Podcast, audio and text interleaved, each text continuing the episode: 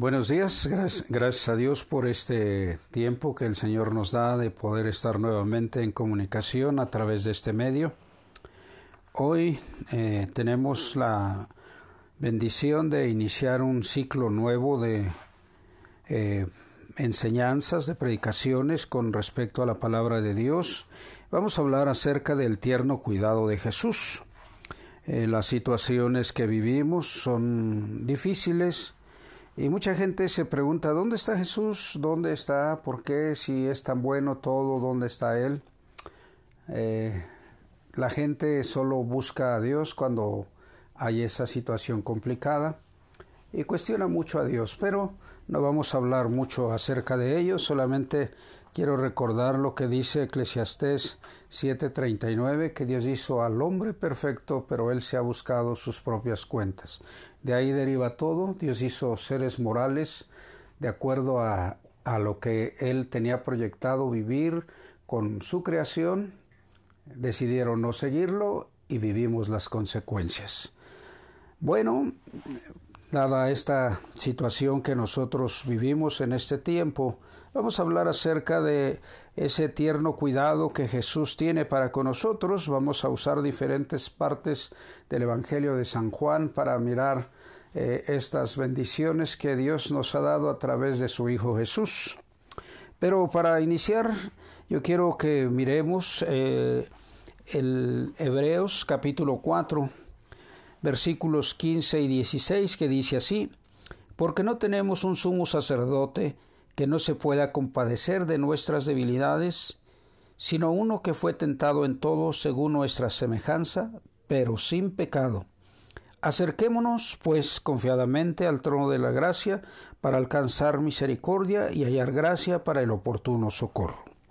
Oremos, Padre, te damos gracias en este día y en esta hora porque tú nos das la bendición a través de tu Hijo Jesús de poder disfrutar de tu amor y de tu misericordia nos damos cuenta cómo tu cuidado, tu ternura, esa forma tan especial, esa forma tierna que tienes para tratar con nosotros.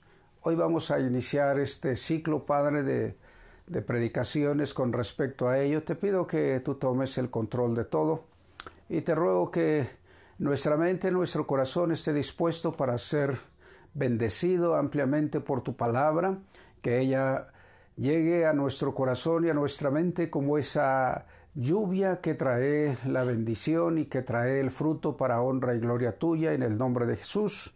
Amén. Bueno, tenemos nosotros entonces esta escritura en la cual podemos comprobar que eh, tenemos un sumo sacerdote que está listo para ayudarnos en todo, un Salvador que es Jesús. Está listo para darnos todo lo que necesitamos. Él está al tanto de todo lo que sucede.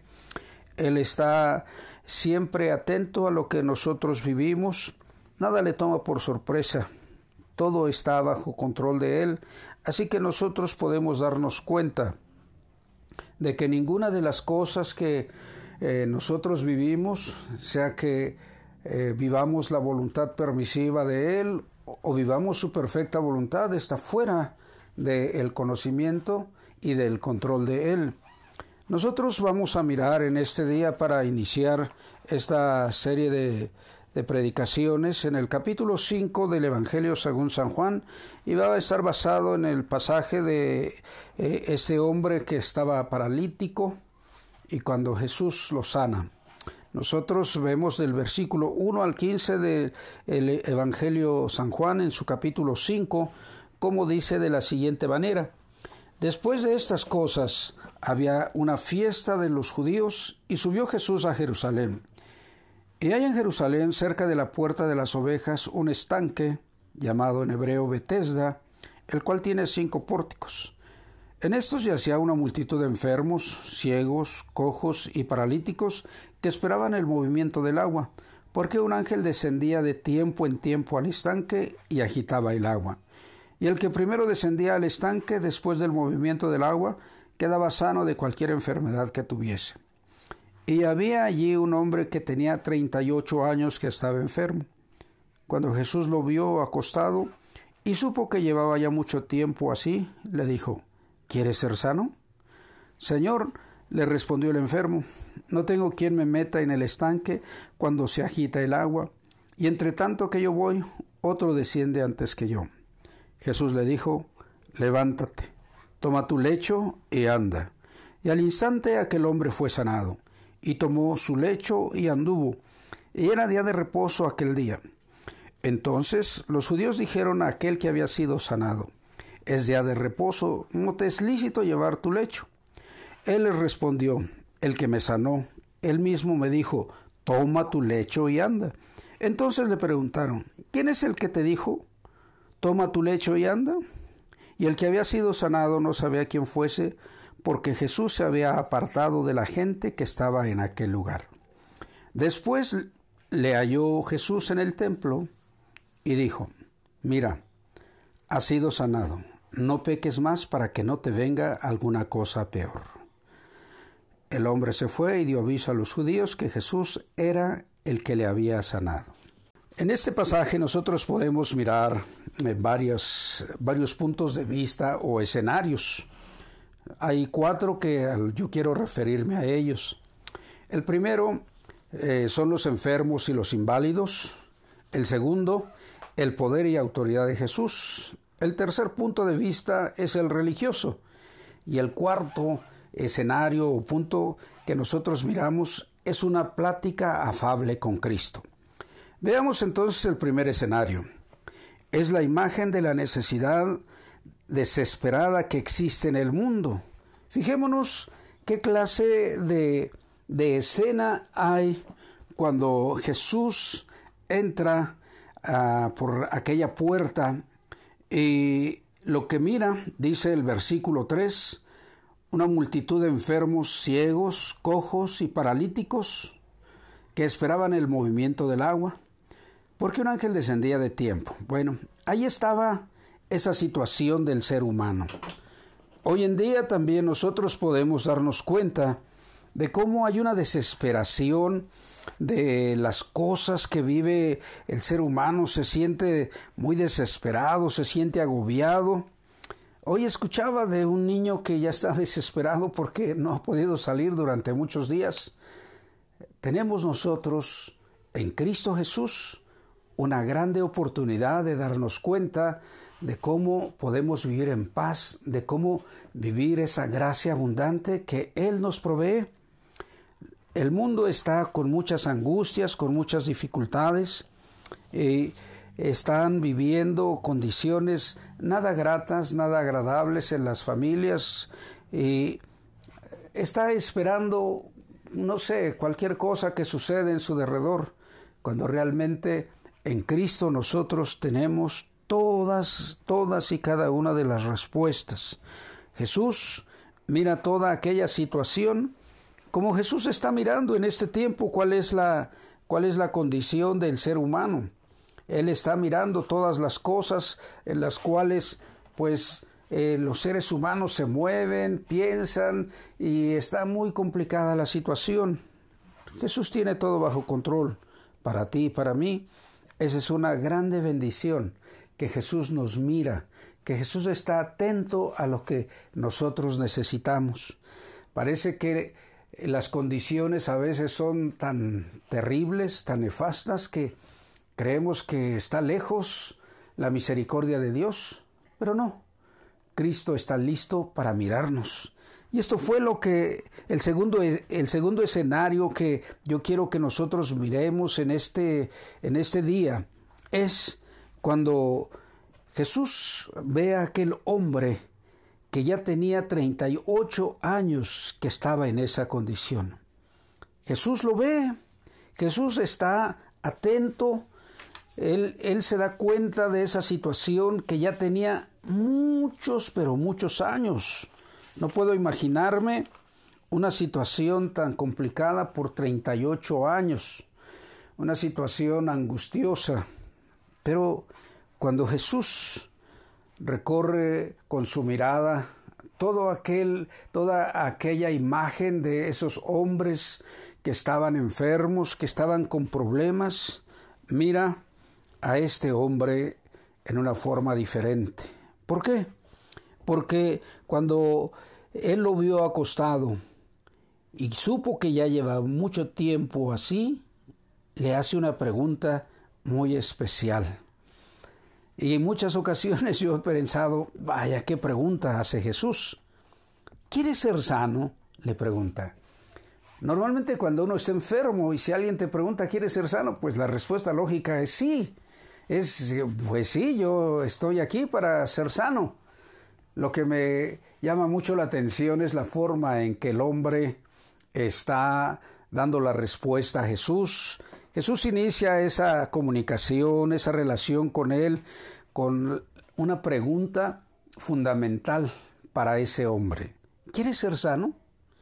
Me impresiona que el hombre le da una respuesta pues un tanto a lo que él esperaba solamente. Su, su visión, eh, el mundo que él vivía solo estaba eh, en esa esperanza de que pudiera llegar a tocar esa agua primero que cualquiera de los demás que estaban allí esperando el movimiento del agua. Y le dice, Señor, no tengo quien me meta en el estanque cuando se agita el agua. Entre tanto que yo voy, otro desciende antes que yo. El versículo 7 dice eso. ¿Qué respuesta da el hombre? Da una respuesta de desolación, de tristeza, de angustia, de dolor, porque no tiene, no tiene, no tiene nada. Jesús escucha la condición del hombre y Jesús conociendo todas las cosas que aquel hombre vivía y desde cuándo las vivía, está atento a su mirada, está atento a su expresión, a todo lo que él está viviendo, está muy atento, está muy atento y entonces, pues cuando lo oye, qué tristeza, no tengo quien se ocupe de mí. No había familia, había amigos. Qué, qué difícil es cuando alguien está enfermo durante tanto tiempo. Creo que se llega a ser una carga muy grande para la familia, muy grande para las amistades, de tal forma que eh, se pierden en muchas ocasiones tanto familias como amistades cuando hay una situación larga de angustia, de dolor. Jesús mira eso y lo escucha. Y entonces nosotros podemos mirar cómo Jesús toma la acción inmediatamente porque oye la desesperanza, la angustia de ese hombre. No tengo quien haga, quien me ayude a llegar ahí primero que cualquiera de los demás. No hay quien esté atento a lo que yo necesito. Jesús no entra en una acción de, de querer eh, debatir con él, mira, yo te puedo ayudar. No, no, no. Jesús le da una acción a vivir inmediata. El versículo 9 nos muestra eh, cómo eh, Jesús, perdón, el versículo 8, cómo Jesús tiene autoridad y poder para decirle a ese hombre, levántate, toma tu lecho y anda. Fíjate la respuesta de Jesús a toda aquella respuesta de desesperanza que el hombre le da. Jesús le muestra ahora su amor, le muestra el poder de Dios, le muestra que Dios está listo para sacarlo de esa situación de angustia de tantos años que él había vivido. Le da esa bendición de escuchar. Levántate, toma tu lecho y anda. Oye, qué palabras.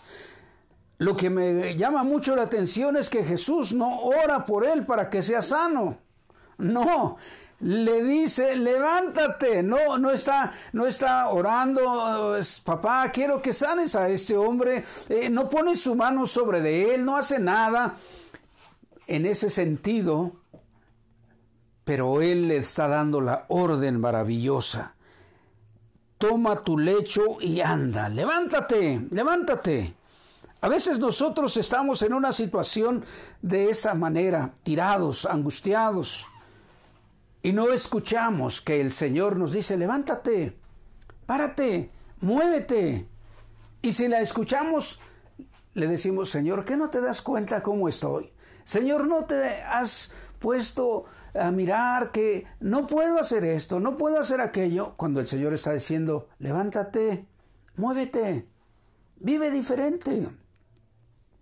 Este hombre no cuestionó nada, como en muchas ocasiones nosotros cuestionamos lo que Dios nos dice.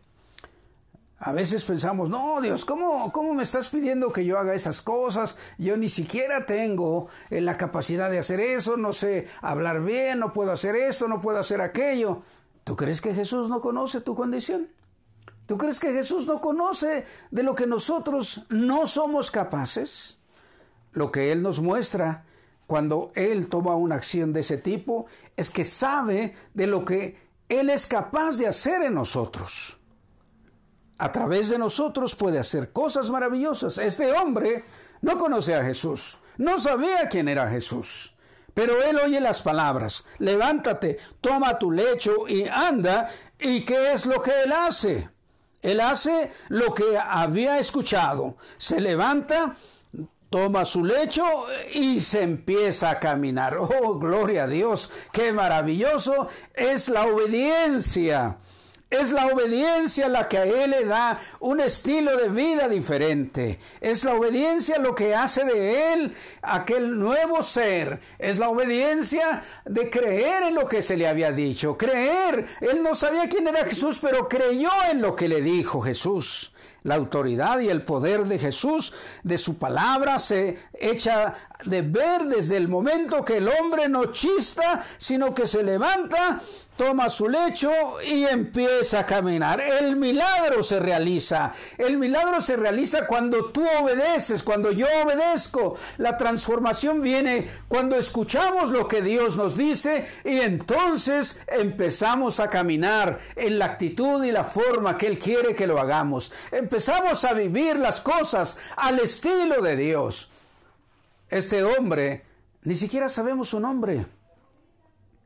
Pero fíjate lo trascendental de su acto de obedecer. Estamos hablando de Él.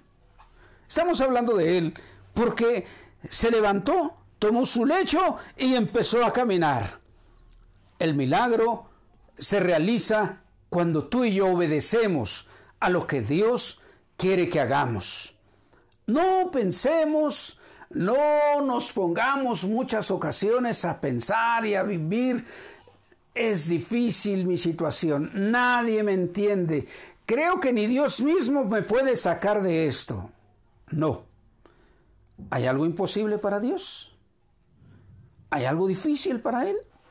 Jeremías lo dice de una forma muy especial cuando dice que Él hizo este universo con su brazo extendido y con poder. ¿Qué cosa difícil hay para Dios?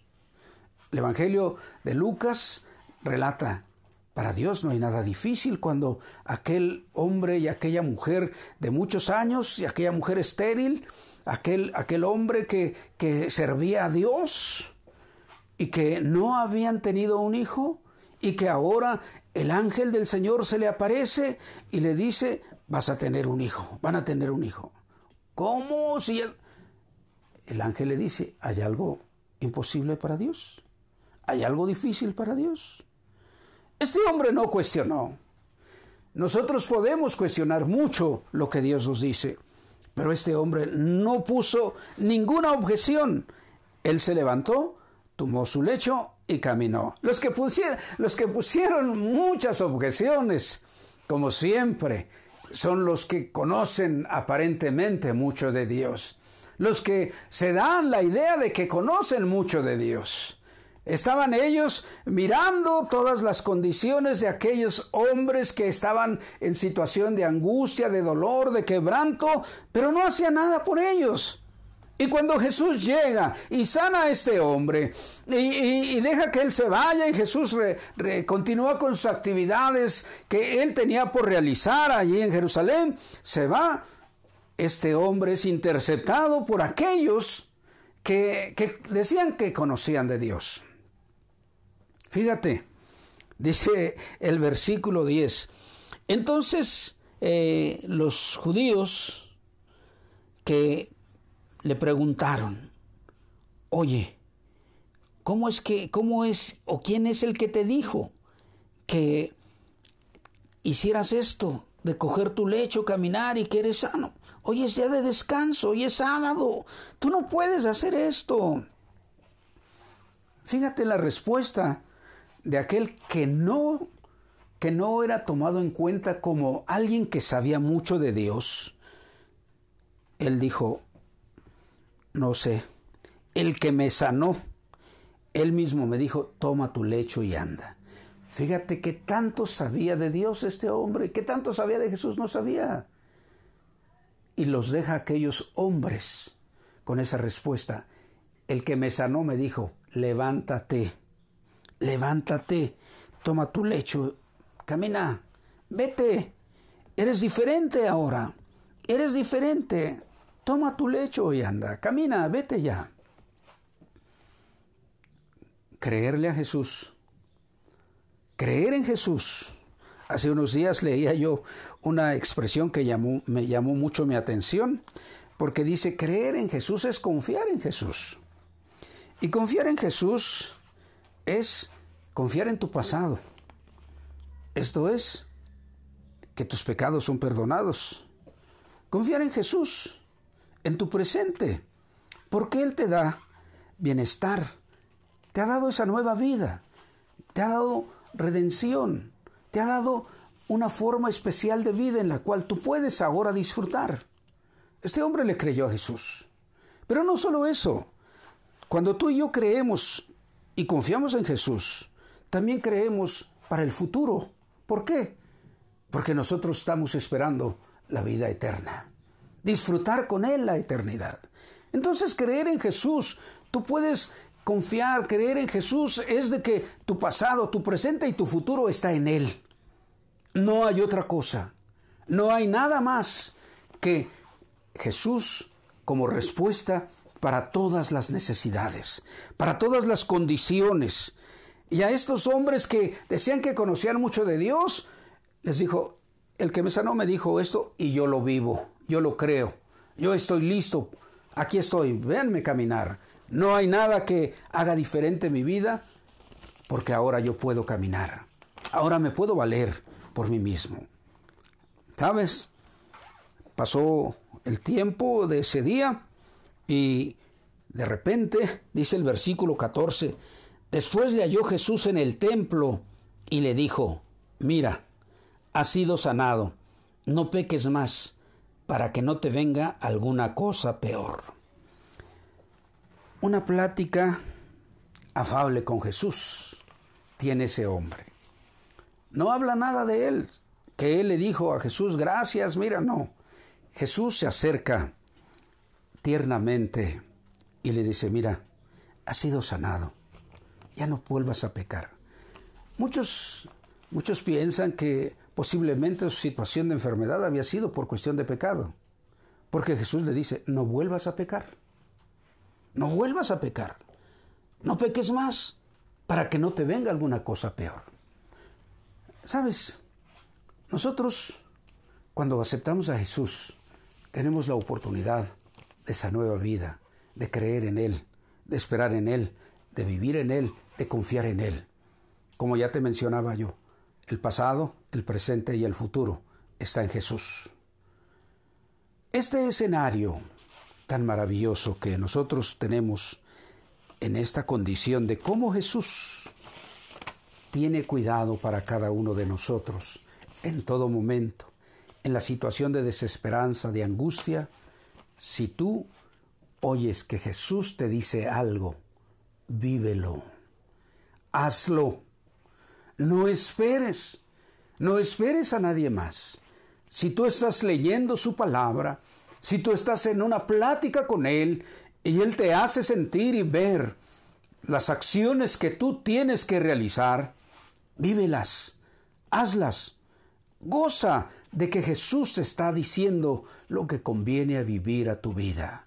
Cuando tú mires su palabra, vas a poder disfrutar de esa convivencia con Él y vas a poder gozar de cómo Él te está hablando, de cómo Él en una forma tan tierna, tan suave, tan propicia se acerca a ti y te dice las cosas que hay que vivir para que puedas caminar con Él de la manera más adecuada.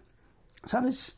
Esta, esta, expresión de Jesús me hace recordar aquello que el profeta, el profeta Isaías en el capítulo 40 menciona de una forma tan especial de cómo iba a llevar el Señor, el, el siervo de Dios, iba a llevar a sus corderos. Dice así, como pastor apacentará su rebaño, en su brazo llevará los corderos, y en su seno los llevará, pastoreará suavemente a las recién paridas. ¡Ah! ¡Qué palabras tan maravillosas! ¿Cómo es que el Señor Jesús nos lleva cuando estamos en situaciones complicadas, difíciles, nos carga, nos lleva en su seno y nos hace sentir su ternura, su amor, su gracia, su bondad, su misericordia. Él está listo para derramar todo eso sobre cada uno de nosotros. Siempre tendremos la oportunidad de mirar hacia el Señor Jesús. Él está listo para ayudarnos. Él está listo para mostrar su amor, su gracia, su misericordia y hablarnos como aquel hombre. Mira, has sido sanado, no peques más para que no te venga alguna cosa peor. Si tú has recibido a Jesús como tu Salvador, es tiempo de hacerle caso. Es tiempo de que tú escuches cómo Dios, a través de su palabra, de su eh, de su voz escrita, que es la Biblia, te quiere hacer sentir la forma más maravillosa de su amor y de su misericordia. Te quiere llevar en los brazos, te quiere llevar en el seno, te, tiene, te quiere llevar en cuidado. Permite que Él lo haga, permite que Él lo haga y que tú puedas vivir las cosas maravillosas que Él tiene. Si tú que me escuchas no has aceptado a Jesús, no te has dado esa oportunidad de decirle Jesús, perdona, perdona mis equivocaciones, esas formas de olvido que he tenido para tu palabra, para lo que tú tienes para mí, perdóname. Ven a mi corazón, límpialo, hazme diferente. Quiero vivir esa ternura y esa gracia como tú me lo muestras en tu palabra en este día. Quiero vivir esa gracia abundante. ¿Por qué? Pues porque es lo único que puede haber diferente para mi pasado, para mi presente y para mi futuro. Te invito a que tú te pongas a cuentas con tu Señor. Hoy entonces recuerda que Jesús está atento a lo que tú y yo vivimos. Lo que tú y yo necesitamos, el Señor lo tiene. Solo falta que tú y yo estemos dispuestos a ser bendecidos por Él. Gracias a Dios por este tiempo y te pido, vamos a orar, vamos a poner en las manos del Señor todas las cosas que Dios tiene para cada uno de nosotros. Amado Señor, te doy gracias por tu palabra, porque tu amor y tu misericordia son abundantes y maravillosos. Y nos has dado, Señor, en este día una muestra de cuán tierno eres para llevarnos, para tratarnos. Así como a ese hombre, Señor, le diste las palabras y él obedeció. Así, Señor, nosotros al escuchar tu palabra podamos obedecer inmediatamente, poner en acción todas las cosas a las que tú nos mandas, a las que tú nos has escogido y para las cuales, Señor, nos has preparado. Te invito, Señor, a que tú obres en nuestro corazón abundantemente, a que tu Espíritu, Señor, nos inunde y que con esa valentía, con esa intrepidez, este día nosotros estemos dispuestos a comunicar de tu amor y de tu gracia con todos nuestros semejantes. Aquel que te recibe este día, Señor, tómalo a tu especial cuidado y llévalo adelante, así como esos corderos en tu brazo, en ese, en ese brazo maravilloso, en ese especial cuidado que tú tienes para él, llévalo para esa eternidad gloriosa, prepáralo. En el nombre de Jesús, quedamos en tus manos. Amén. Quiero invitarte a ti que hace tiempo que estás en el camino del Señor, a que esta semana tú hables de la ternura del Señor con alguien que necesita escuchar de esa ternura, con alguien que necesita escuchar que ese amor está dispuesto para transformar las condiciones de angustia, de necesidad, como este hombre vivía. Te invito a que tú lo hagas. Cristo tiene cosas maravillosas para tu vida. Bueno, gracias a Dios por este tiempo. Quiero invitarte a que recibas la bendición del Señor. Yahvé te bendiga y te guarde, Yahvé haga resplandecer su rostro sobre ti, tenga de ti misericordia, Yahvé alce sobre ti su rostro y ponga en ti paz.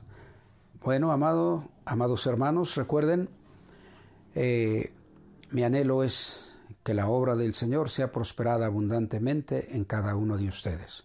Dios les bendiga y hasta la próxima.